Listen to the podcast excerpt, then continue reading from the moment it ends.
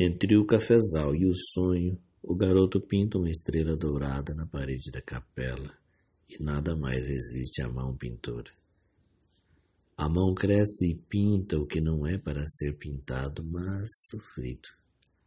A mão está sempre compondo um modo, murmurando o que escapou à fadiga da criação e revê ensaios de formas e corrige o oblíquo pelo aéreo e semeia margaridinhas de bem-querer no baú dos vencidos. A mão cresce mais e faz do mundo como se repete o mundo que telequeremos. A mão sabe a cor da cor e com ela veste o nu e o invisível. Tudo tem explicação porque tudo tem nova cor.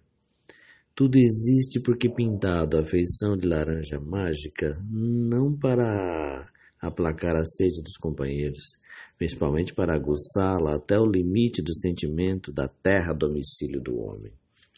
Entre o sonho e o cafezal, entre guerra e paz, entre mártires, ofendidos, músicos, jangadas, pandorgas, entre os roceiros mecanizados de Israel, a memória do Giotto, a memória de Giotto e o aroma primeiro do Brasil, entre o amor e o ofício, eis que a mão decide.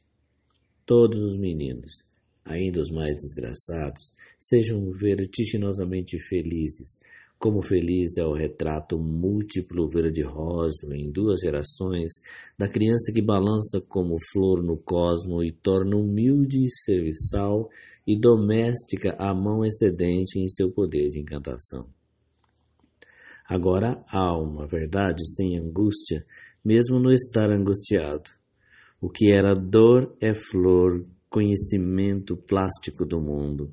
E por isso, e por assim haver disposto o essencial, deixando o resto aos doutores de Bizâncio, bruscamente se cala e voa para nunca mais a mão infinita, a mão de olhos azuis de Cândido Portinari a mão de Carlos Drummond de Andrade para o pintor Cândido Portinari.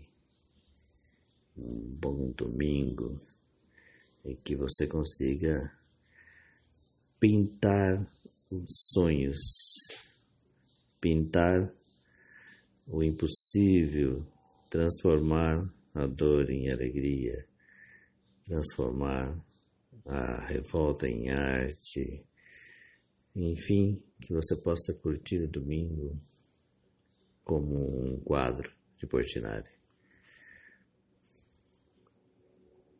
Proteja-se.